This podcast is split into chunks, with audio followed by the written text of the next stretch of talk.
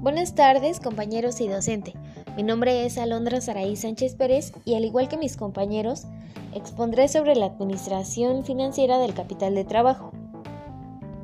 Esta se refiere al manejo de todas las cuentas corrientes de una empresa y es un punto esencial para la dirección y el régimen financiero.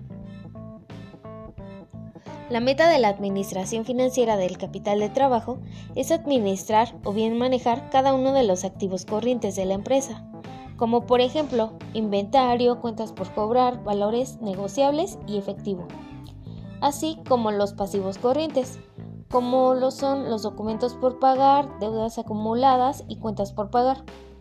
Estos para lograr un equilibrio entre la rentabilidad y el riesgo que contribuye a aumentar el valor de la compañía.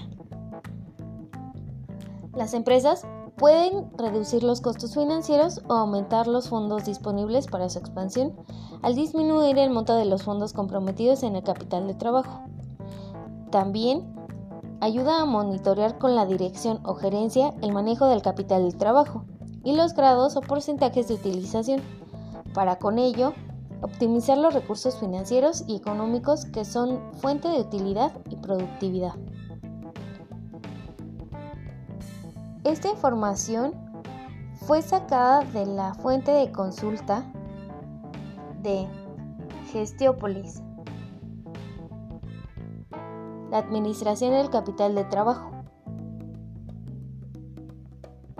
y de CEFA, Centro de Estudios Fiscales, Administración Financiera de Capital del Trabajo.